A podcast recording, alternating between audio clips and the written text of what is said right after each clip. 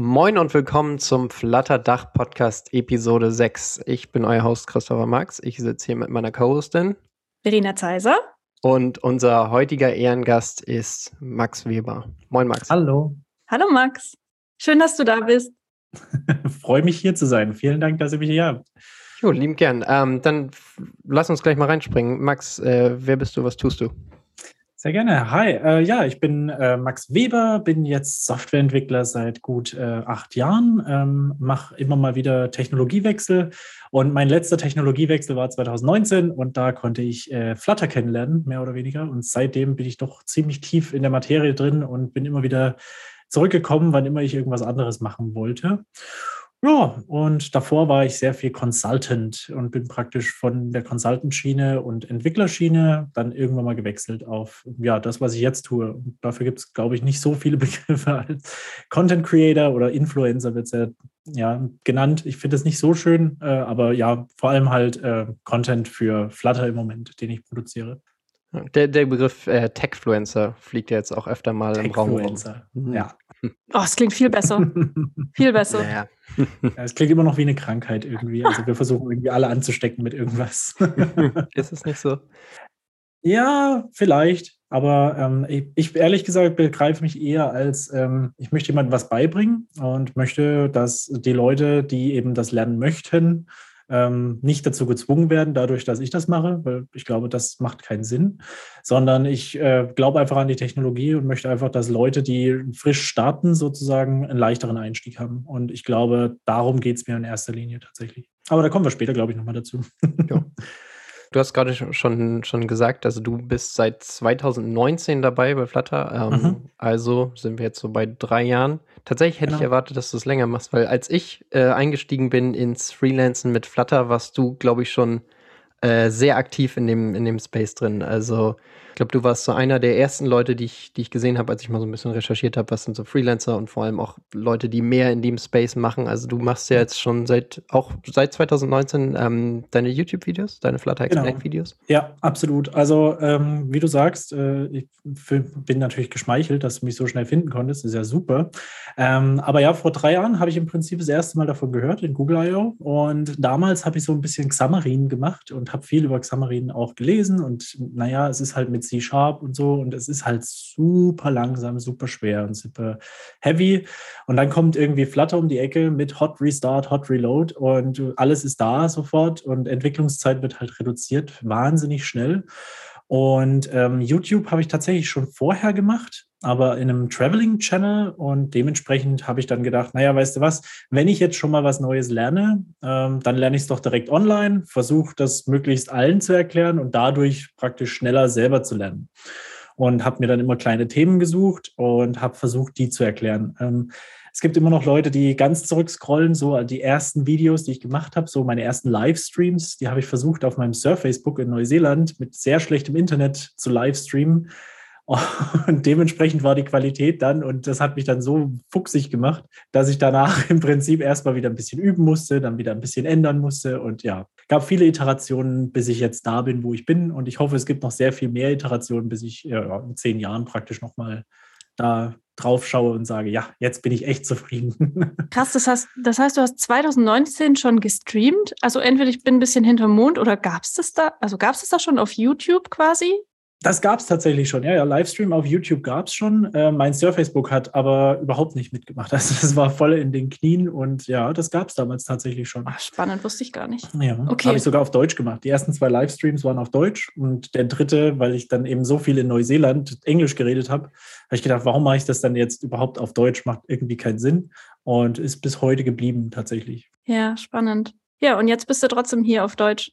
Auch cool. Auch genau, mal anders, oder? Ich, äh, es ist super anders, ehrlich. Ich habe mich ehrlich gesagt schon ein bisschen Angst, dass ich zu viele Anglizismen verwende und irgendwelche äh, Reinwürfe bringe und dann irgendwie klinge wie so ein Jugendlicher, der versucht irgendwie so Swag-Wörter reinzubringen und so komisch cringe dazustehen. Also so wie wir also, auch. Also alles normal, alles, alles cool. Typisch Entwickler-Deutsch halt. Ja, ich wollte gerade sagen, wir, wir, sind alle Developer, wir ähm, haben eine, alle eine eine gesunde Portion Denglisch. Im ja, ich glaube, wir verstehen die deutschen Wörter gar nicht mehr. Das aber nicht so schlimm, alles gut. Ja, ich, ich habe erst heute, ähm, also als ich mich hier vorbereitet habe, habe ich das Wort Speaker versucht auf Deutsch zu übersetzen und mir ist direkt nicht mal was eingefallen, außer äh, später habe ich gegoogelt und bin dann auf Redner gekommen, nachdem oh. ich Lautsprecher gehört habe. Okay. ja, da klingt Speaker aber schon ein bisschen besser, muss man leider sagen. Ja, das ist richtig. Aber es sind halt die Kämpfe. Ne? okay, abseits davon, ähm, YouTube-Livestream, ich sehe dich häufig auf Twitch mittlerweile. Äh, no. lass, lass, uns generell vielleicht mal einen Step zurückgehen. So, was machst du alles in deiner, okay. böse gesagt, Techfluencer oder gut gesagt in deiner Rolle als Lehrer, als ja. äh, Teacher? Ich mache tatsächlich äh, zu viel, würde meine Frau sagen. ich bin jemand, der einfach sehr gerne aktiv ist bei vielen Dingen und ich äh, ja, habe eben mit YouTube angefangen, äh, Flutter Explained. Hier mache ich nicht nur ähm, äh, Livestreams, sondern eben auch Videos, technische Tutorials, manchmal auch einfach nur eine Meinung, ähm, habe ich jetzt auch schon ein paar Mal gemacht, oder eben die Flutter News, wo ich einfach die ähm, latest Updates sozusagen nochmal durchgehe und erkläre und versuche in leichtem Englisch, hoffe ich, zu erklären, was denn da alles für Updates kam. Genau. Ähm, dann gibt es ähm, Twitch-Streaming, das ist richtig. Jetzt bin ich auch wieder teilweise auf YouTube. Es ist einfach immer ein Kampf zwischen den beiden, weil es, man, man hört so viel Gutes und Schlechtes und beides lohnt sich irgendwie. Und darum, ich bin immer sehr unsicher, welches ich denn jetzt aktiv, aktiver machen soll. Im Moment versuche ich äh, beides gleichzeitig zu machen, funktioniert aber auch noch nicht so richtig. Das liegt einfach technisch noch so ein bisschen äh, hinten dran. Ähm, jetzt haben wir mit Twitter Space angefangen, dank Verena. Ne? Das war ja letzte Woche echt ziemlich cool, muss ich gestehen. Das hoffe ich, dass wir das öfter machen. Das war wirklich super genau, ansonsten bin ich auf Twitter relativ aktiv, wo ich eben gerade mit der Tech-Community in Flutter Space ziemlich aktiv unterwegs bin. Und derzeit arbeite ich an einem Dart Foundation Kurs. Also ich möchte eben einen Kurs anbieten. 2023 habe ich da fetten Milestone drin, den ich hoffentlich erreichen werde. Und ich gehe als Redner zu verschiedenen Konferenzen. Ähm, die letzten Konferenzen waren die Geekly-Konferenzen und die war, glaube ich, 2021 das letzte Mal. Dann kam ein kleines Kind auf die Welt und dann war erstmal Pause. und ja, genau, da stehe ich jetzt gerade. Und jetzt nächstes Jahr geht es sozusagen wieder ein bisschen aufwärts. Da gibt es wieder neue Themen und da werde ich mich wieder groß reinsteigern, habe ich zumindest geplant. Sehr viel, wie du schon sagst. Ähm, aber lass uns vielleicht nochmal einen Deep Dive also in, in das ganze YouTube-Thema machen. Ähm, wie ist so der Ablauf, wenn du ein neues Video planst mhm. zu machen und dann letztendlich auch durchführst. Ja, ähm, also der Ablauf ist grob gesagt eigentlich, ich sammle mir eine Idee auf letzten Endes. Die kann aus verschiedenen Quellen kommen, aus Kommentaren, Twitter, oder ich habe einfach selber irgendwie Lust auf ein Thema. Ähm, danach geht es eigentlich ziemlich schnell in die ähm, Scripting-Phase. Das heißt, ich mache mir ein kleines Storyboard, überlege mir, wie ich das am besten rüberbringen kann. Mache ich es in Code oder mache ich es einfach nur als Person und zeige Code-Snippets zum Beispiel.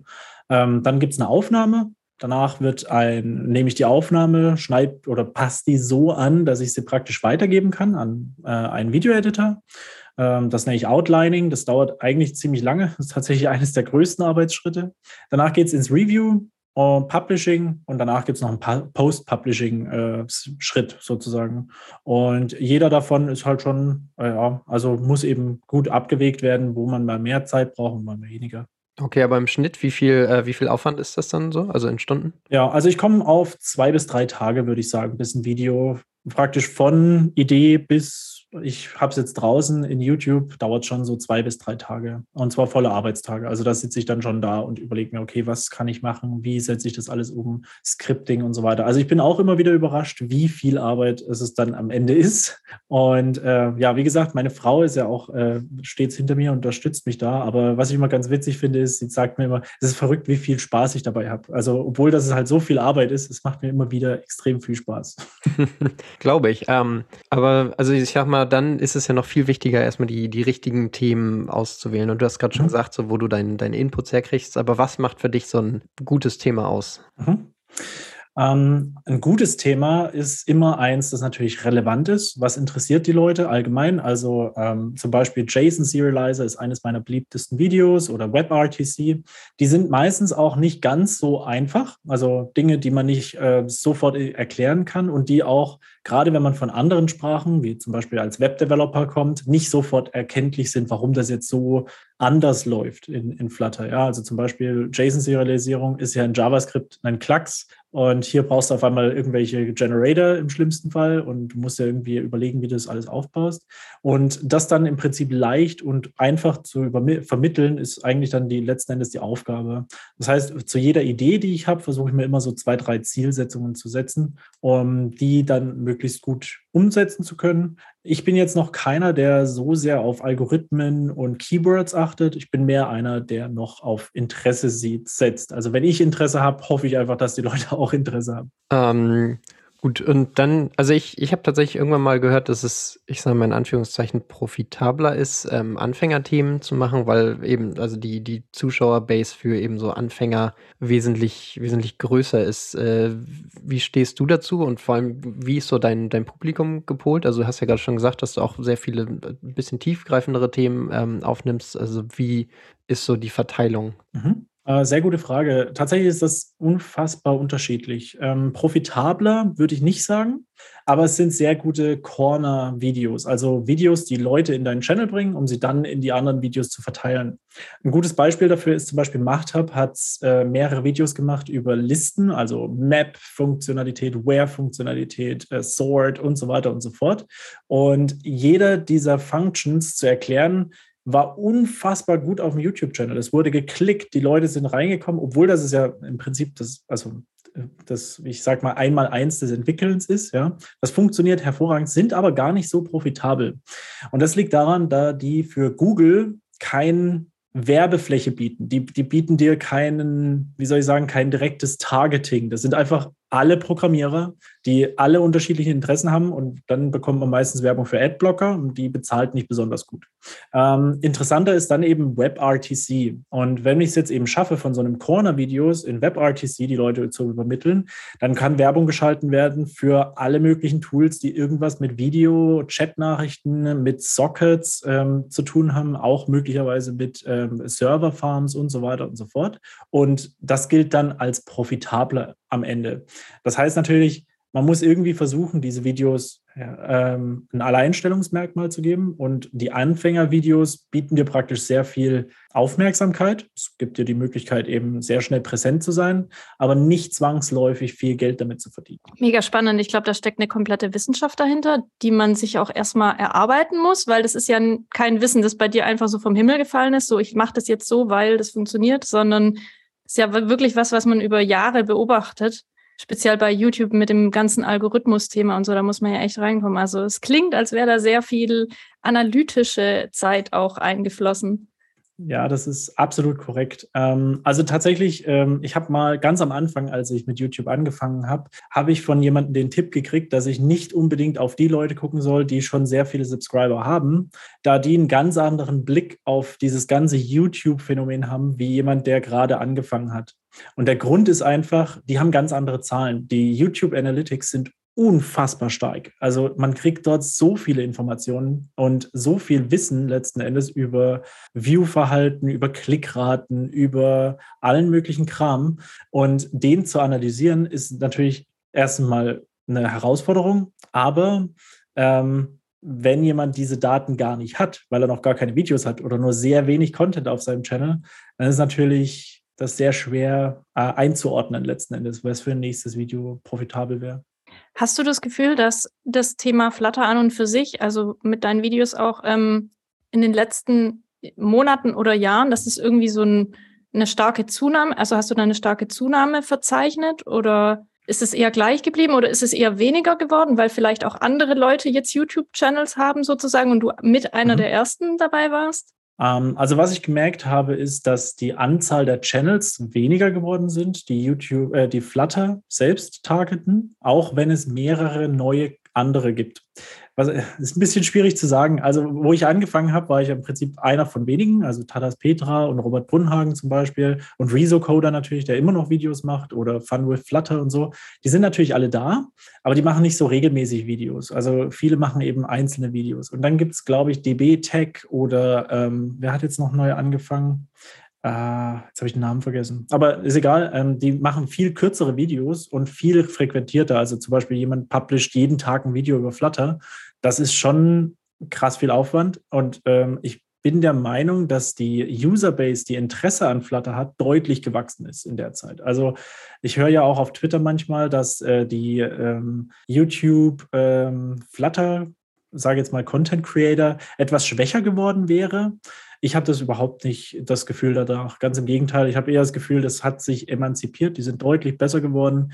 Die, die es dauerhaft machen und weiterhin machen, die sind auch äh, extrem gut in dem, was sie da tun. Ja, also die, die wissen, wie man Algorithmen steuert, die wissen, wie man richtig gut Videos rausbringt. Und da bin ich immer ziemlich begeistert, ehrlich gesagt. Hast du da so einen Favorit oder eine Favoritin für dich persönlich? Für mich persönlich? Ja. Äh, da gibt es zwei. Und wie gesagt, einmal habe ich den Channel-Namen jetzt gerade vergessen. Ich könnte mal kurz nachschauen. Ich weiß nicht, ob ich das hier darf. Ja, klar. Schneiden wir ja. raus. Okay. nee, Spickeln ist verboten. Ach, Johannes Milke ist es natürlich. Unser Deutscher aus München. Heißt er Milke? Ich glaube, ja. oder? Ja, ich mhm, kenne den. Genau. Ja, ja, also der macht wahnsinnig viele Videos. Der hat letztes Jahr, glaube ich, jeden Tag ein Video rausgebracht. Der hat mich innerhalb von ich will nicht sagen Monaten, vielleicht zwei Monaten oder so überholt, was die Anzahl der Subscriber angeht.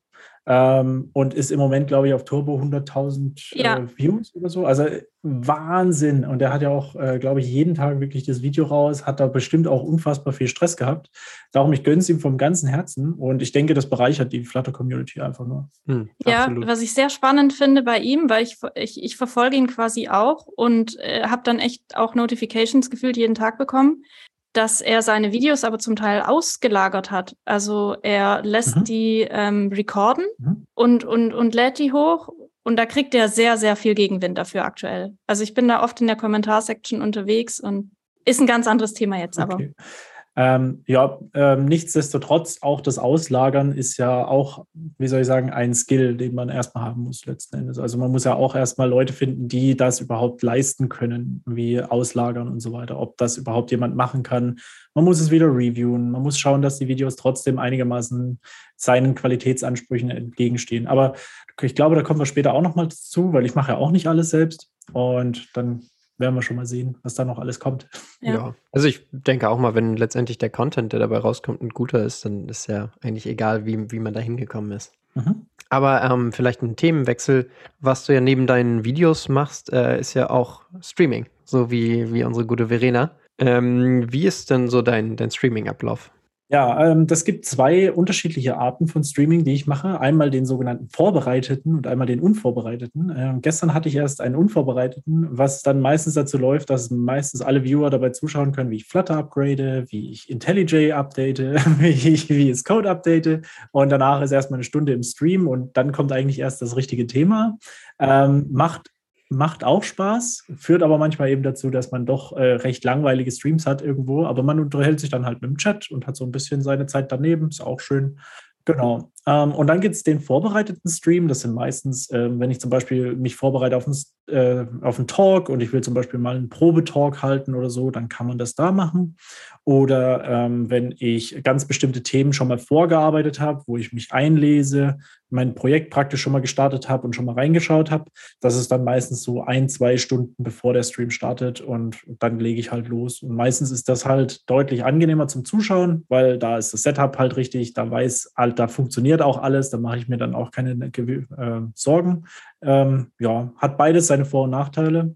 Ähm, bei den unvorbereiteten Streams ist halt das Schöne, Leute stellen viel mehr Fragen, habe ich festgestellt. Also viel mehr, ah, du hast ja gerade eh nichts zu tun, hey, kann man mal darüber reden. Und das hilft dann auch schon, weil, wie gesagt, mein erster Auftrag ist der Bildungsauftrag, sage ich jetzt mal. Also ich will, dass die Leute lernen, was ich da tue. Ja, die, wenn ich selber was programmiere, das ist schön und gut.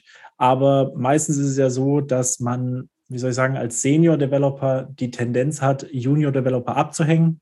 Und äh, man muss dann im Prinzip immer wieder irgendwie zurückgeholt werden. So, was machst du denn eigentlich? Warum machst du das? Gibt es da irgendwas, was ich lernen kann von? Und ähm, ehrlich gesagt ist das auch einer der Beweggründe, warum ich Thema Streaming und äh, YouTube überhaupt angefangen habe.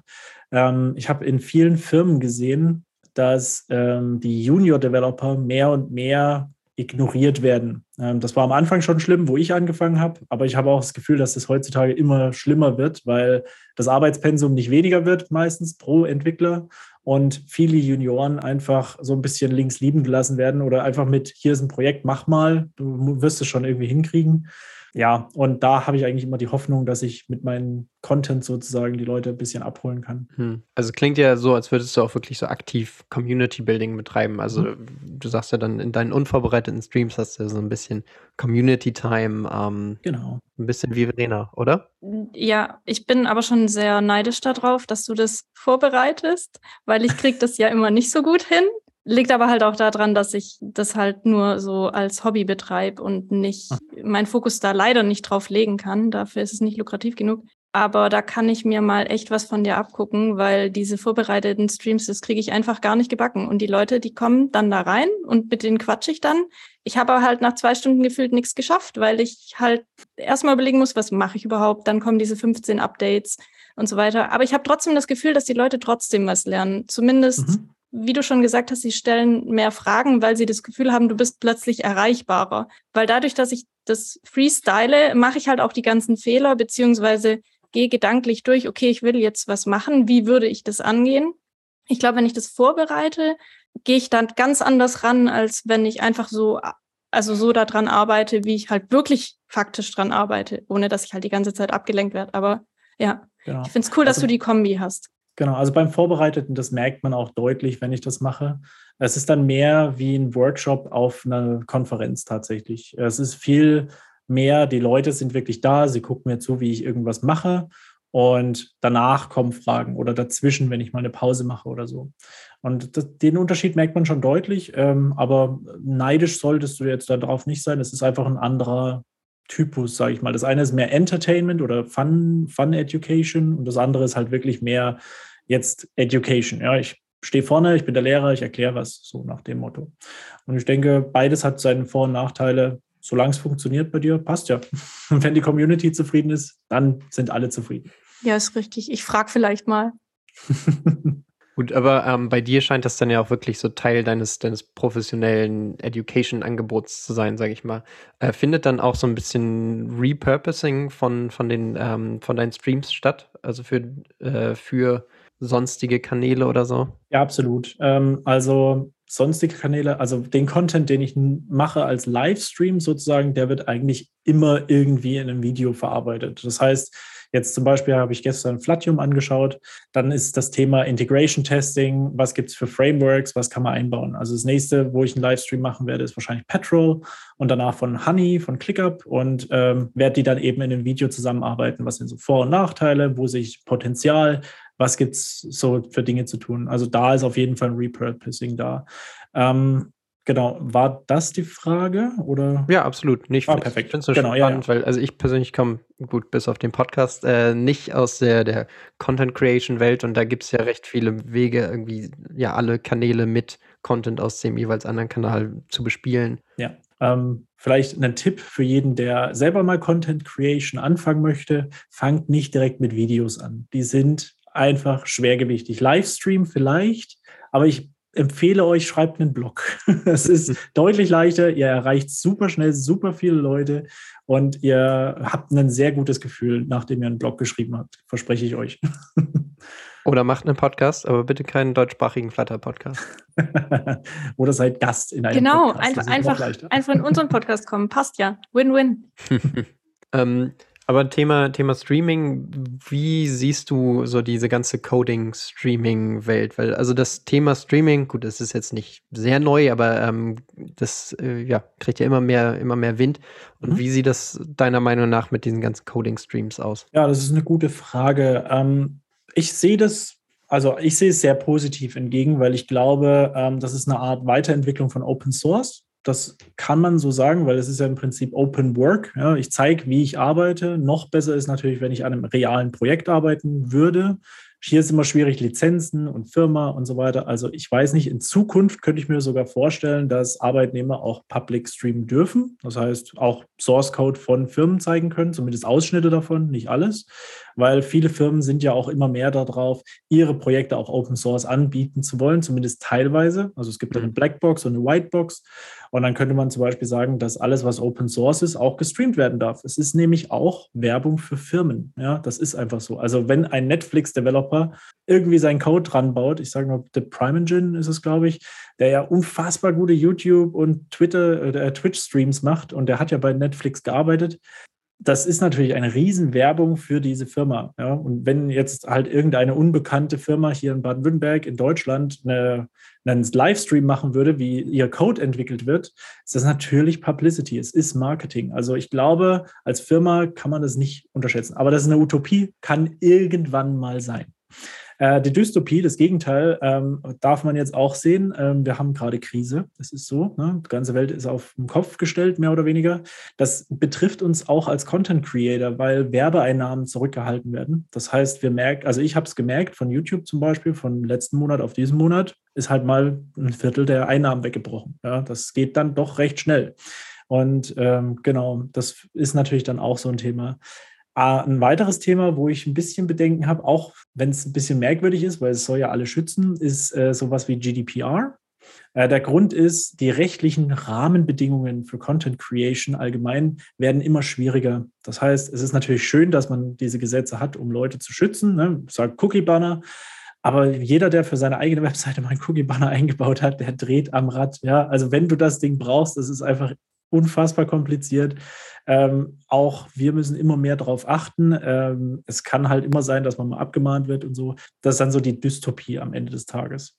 Am Ende des Tages, ich habe vorhin schon mal die, die Mentoring und Hilfestellung innerhalb von Firmen äh, beschrieben. Ich glaube, das würde unfassbar helfen. Ja, also wenn zum Beispiel, ich könnte mir vorstellen, wenn so ein äh, Senior Developer den Code im Open Source Code irgendwie fixt und der Junior Developer, der in derselben Firma arbeitet, kann einfach public zuschauen direkt und kann auch vielleicht Fragen stellen, die alle unterstützen, haben sehr viele Leute was davon äh, automatisch. Aber mal schauen, wie es in Zukunft wird. Ich bin sehr gespannt auf jeden Fall. Also ich glaube schon, dass da immer mehr passiert tatsächlich. Mhm. Ja, glaube ich auch. Also gerade in der großen Masse, gerade auch bei den Leuten, die eben nicht das Glück haben, irgendwie an eine tolle Uni oder sonstiges gehen zu können, sondern die sich das eben so ein bisschen selbst beibringen, die mhm. dann einfach ein großes Angebot an eben Livestreamern, die dann auch leicht zugänglich sind, wie, wie wir es gerade eben schon gesagt haben, ja. finde ich, finde ich super und hilft auch viele, viele Entwickler weiterzubilden.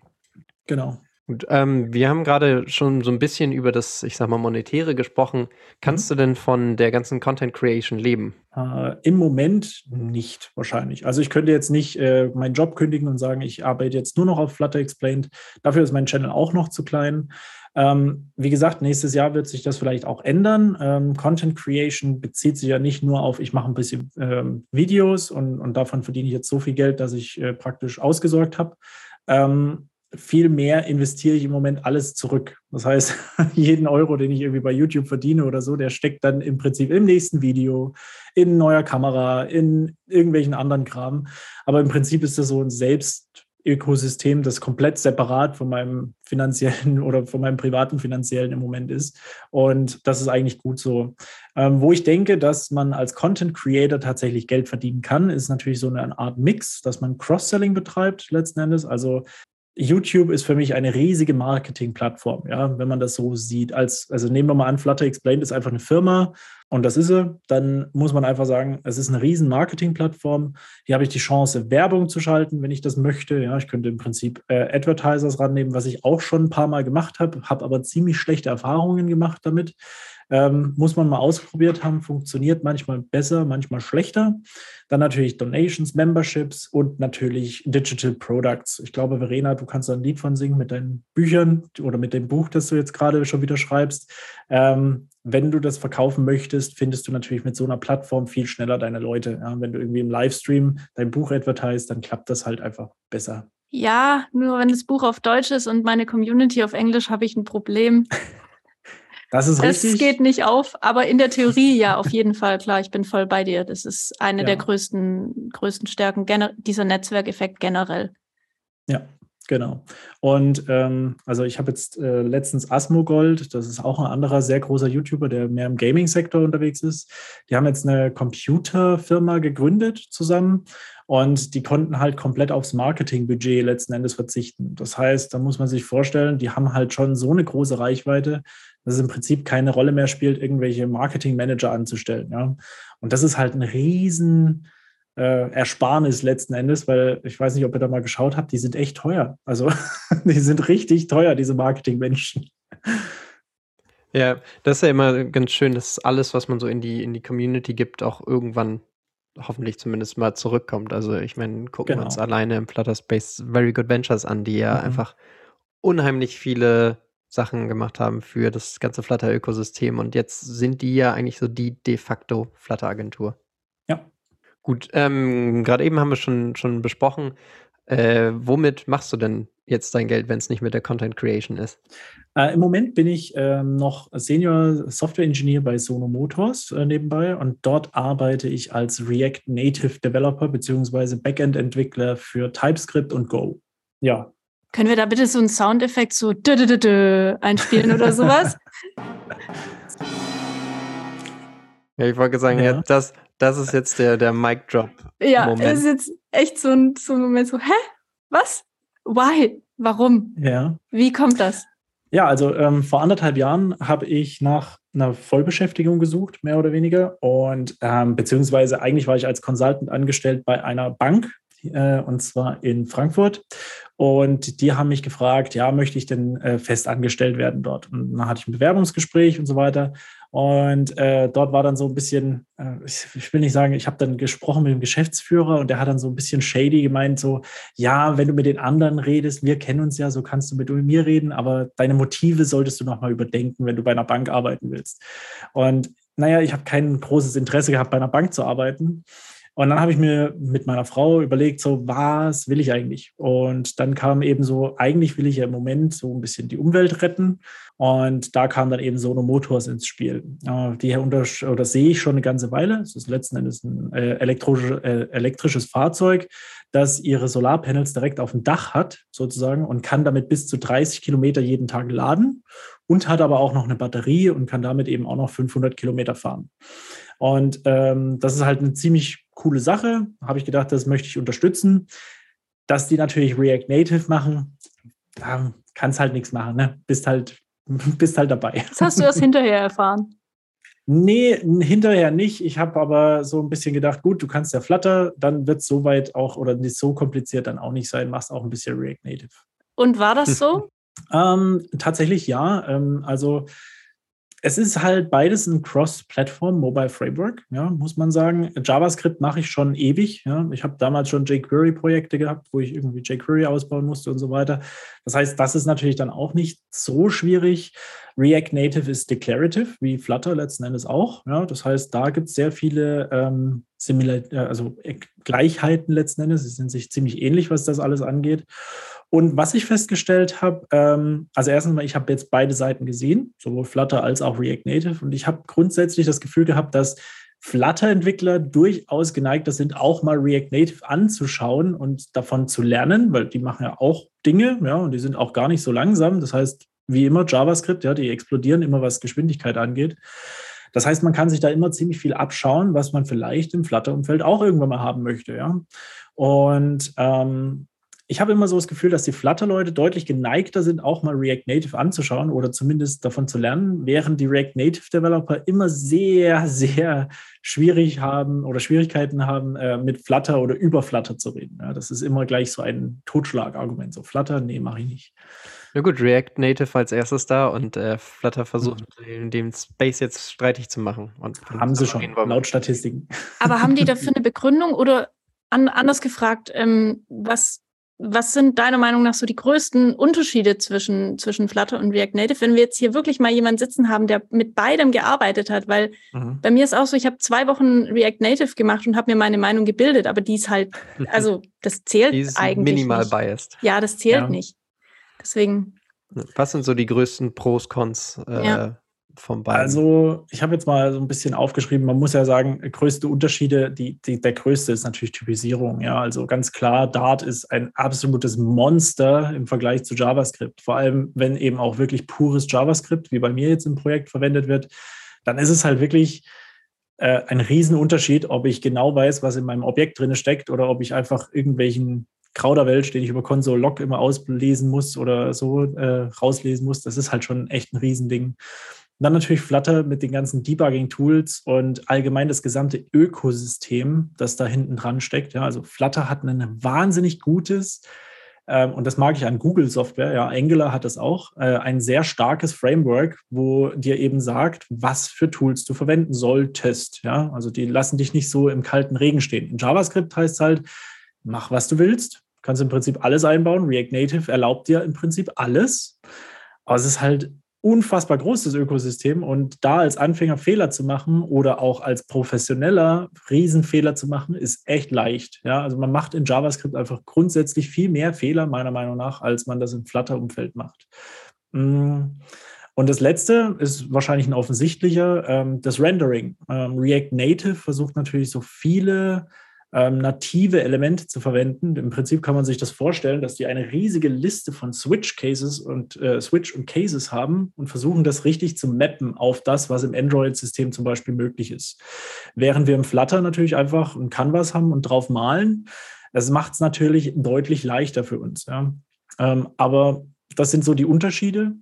Die Similaritäten sind natürlich mobiles Framework. Wir versuchen Android und äh, iOS irgendwie zu bauen letzten Endes und ja, Genau. Also du hast es gerade eben schon ein bisschen angesprochen, äh, Tooling-Ökosystem. Würdest du sagen, dass es quasi im React Native-Ökosystem ein bisschen öfter zu, ich sag mal, schlechteren Packages und Co. kommt? Also das React Native-Ökosystem ähm, ist ja mittlerweile auf, also etwas größer oder also weil es halt ein bisschen mehr Vorlauf hatte. Also es gibt, glaube ich, viel mehr Packages für alles Mögliche, was man so brauchen kann, ähm, als in Flutter, habe ich zumindest mhm. das Gefühl.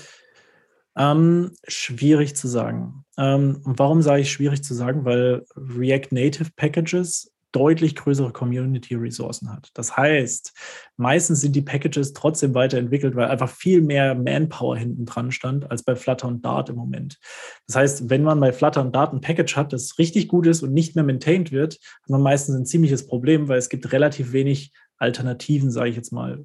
React Native, wenn es ein schlechtes Package gibt, kann ich mir fast sicher sein, dass es ein ziemlich ähnliches Package nochmal gibt, das derzeit maintained wird und ich könnte ein Issue erstellen oder ich könnte es selber maintainen. Ich finde, das ist echt schwierig zu sagen. Ich, ich merke, dass das Dart-Ökosystem immer interessanter wird, immer größer wird und ich merke auch, dass die Packages deutlich ähm, professionalisiert werden. Also du hast vorhin äh, Good Ventures Company ähm, an, angesprochen die machen ja Packages, da hätten wir vor drei Jahren ja geträumt von. Ja? Also so einen Dart Frog zum Beispiel, das dann auch wirklich supported wird, wo man auch die Leute ansprechen kann, wo man Fragen stellen kann. Das gab es lange, lange nicht in dem Maße. Und das kommt jetzt erst langsam, habe ich das Gefühl, weil eben, und das ist ja statistisch jetzt auch schon durch, ähm, Flutter React Native überholt hat ähm, vom, vom, Nutz, vom Nutzer- oder Developer-Zweig her. Und das ist, glaube ich, schon eine gute Nachricht und wird nach und nach eben einfach mehr. Mhm. Ja, das äh, finde ich halt extrem spannend, dass Flutter da in so kurzer Zeit so gewachsen ist. Aber ähm, ja. das, was ich jetzt, äh, also ich habe das Gefühl, dass die, die Anzahl der Projekte, die momentan mit Flutter umgesetzt äh, werden, noch, ich sage mal, noch mal ein bisschen hinterherlegt. Ähm, würdest du das auch sagen? Ja, auf jeden Fall. Und das liegt aber, glaube ich, viel mehr daran, dass wir in der Adoptionsphase sind. Viele Firmen hören jetzt das erste Mal. Ich meine, ich rede ja auch regelmäßig mit Recruitern zum Beispiel, die versuchen mich irgendwie abzuwerben.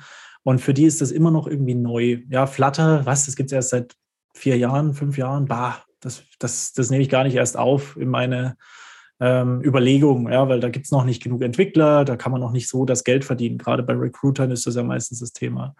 Und darum denke ich, dass äh, ja die Projekte von Flutter, die jetzt wirklich sagen, okay, wir gehen Full Flutter, immer noch ziemlich gering sind. Das stimmt schon.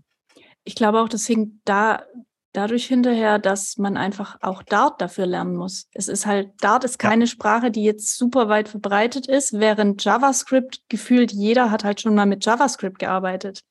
Korrekt, ja. Also man braucht ja anscheinend auch erstmal das Tooling und danach kommen die, die wirklich kommerziellen und äh, professionellen Projekte. Geht halt nicht ja. andersrum. Ja, das stimmt schon. Wobei man sagen muss, Dart ist ja schon echt sehr lange sehr mature. Also damals, wo ich angefangen habe, war ich ja schon mit Dart extrem begeistert, weil was ich ja am Anfang gemacht habe, ich habe mit Flutter nicht angefangen, sondern ich habe eigentlich angefangen mit Dart Skripte zu schreiben, die ich dann von meinem Mac auf dem Windows-Rechner laufen lassen konnte und so weiter. Und das war schon ziemlich cool. Also da war ich richtig begeistert, dass das einfach out of the box funktioniert hatte. Ähm, und Dart hat mich dann im Prinzip so das erste Mal begleitet, weil ich eben der Meinung bin, ich muss erst Dart verstehen, bevor ich in Flutter reinsteigen konnte. Und genau so habe ich das damals eben auch gemacht, mehr oder weniger. Richtig Hast cool. Hast du mal in, in Angular Dart ja. reingeguckt? Äh, das haben mich schon viele gefragt. Gestern bin ich erst wieder gefragt worden. Äh, nein, tatsächlich nicht. Ich habe Angular mit JavaScript gemacht, nee, mit TypeScript, sorry, TypeScript gemacht. Und äh, habe mir Angular Dart bis jetzt noch nicht angeschaut. Ähm, ehrlich gesagt, mir fehlt im Moment so ein bisschen der Anwendungsfall weil will ich eine Web-App schreiben, würde ich jetzt definitiv auf Flutter zurückgreifen, auch wenn es vielleicht noch ein bisschen langsamer ist, auch wenn es vielleicht noch ein bisschen kämpft. Aber ich glaube, da ist einfach die Zukunft so ein bisschen. Und wenn ich eine Webseite brauche, würde ich auch, glaube ich, Angular nicht als erstes Framework nutzen. Es wäre nicht so, also Gatsby ist da derzeit einfach leichter und schneller und oder beziehungsweise die ganzen Static Pages, die sind einfach so ein bisschen leichter da zu bauen, glaube ich. Hm. Ich bin mir gerade nicht mal sicher, ob das überhaupt noch supported wird, weil also natürlich gibt es jetzt äh, wesentlich Ich habe gestern geschaut und ja, es wird noch supported. Also Angular äh, Dart ist jetzt auf Version 7 abgegradet worden erst. Also es wird noch aktiv benutzt oder geschrieben zumindest. Ja, okay, interessant. Nee, ich weiß nur, dass ich vor, vor ewigen Jahren mal irgendwie so einen Abstecher da reingemacht habe, weil ich mir mhm. dachte, hey, ich kann ja ein bisschen Dart. Gut, ähm, wenn du aber jetzt quasi äh, Kanone auf die Brust, wenn du, wenn du dich jetzt entscheiden müsstest und nur noch eine von den beiden Sachen machen würdest. Das wäre dann ja wohl Flatter, oder? Ja, ja, definitiv. Ähm, ja, also auf jeden Fall. Ich bin von äh, Flutter begeistert. Ähm, man muss aber sagen, ähm, hierbei geht es vor allem ums Frontend. Ne? Also darum, Jein, als Full-Stack-Developer kann ich natürlich nicht sagen, äh, Flutter ist das Einzige. Aber man muss schon sagen, es ist ein extrem gutes Werkzeug, um Frontends zu bauen. Wie gesagt, für Webseiten und so weiter bin ich immer noch so ein bisschen, ja, da es eben kein SEO, äh, SEO gibt und so weiter, immer noch so ein bisschen dabei zu sagen, okay, schaut euch lieber noch was anderes an, weil ich glaube, im Moment ist noch nicht mal so richtig geplant, das umzusetzen. Und dementsprechend, äh, wenn ihr nur Text anzeigen wollt, benutzt kein Flutter. Ja? Wollt ihr eine geile, wollt ihr Figma nachbauen? Ja, Flutter könnte vielleicht genau euer Tool sein. Ja? Also ich meine, Rive macht es ja vor, schon ziemlich cool. Das ist ja dann die Unterscheidung. Willst du eine Webseite oder willst du eine Web-Applikation bauen? Genau, richtig. Gut, haben wir noch Themen, Verena? Ähm, nee.